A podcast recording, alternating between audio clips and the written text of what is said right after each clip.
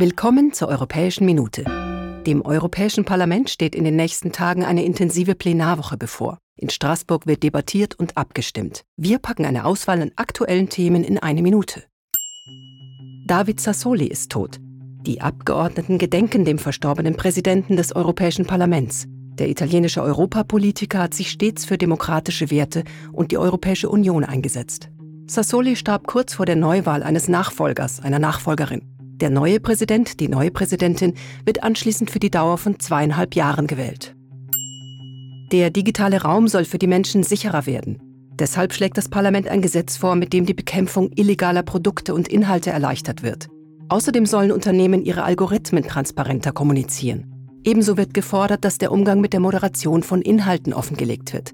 Speziell große Online-Plattformen werden dabei in die Pflicht genommen. Der verstärkte Schutz unserer Nutztiere steht auch auf der aktuellen Agenda. Immer wieder tauchen in Europa Fälle auf, wo die Tiere beim Transport viel zu wenig Platz, Wasser oder Nahrung haben. Die Transporte sind teilweise überbelegt oder die Fahrzeuge für die Tierlogistik ungeeignet. Auch extreme Temperaturen oder lange Transportzeiten werden oft ignoriert. Das Parlament will die EU-Vorschriften aktualisieren, um die Situation zu verbessern. Mit einer Stimme sprechen.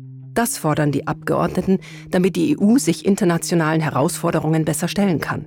Um die Handlungsfähigkeit zu stärken, wird vorgeschlagen, dass in Zukunft Entscheidungen nicht mehr einstimmig gefällt werden müssen, sondern mit einer qualifizierten Mehrheit.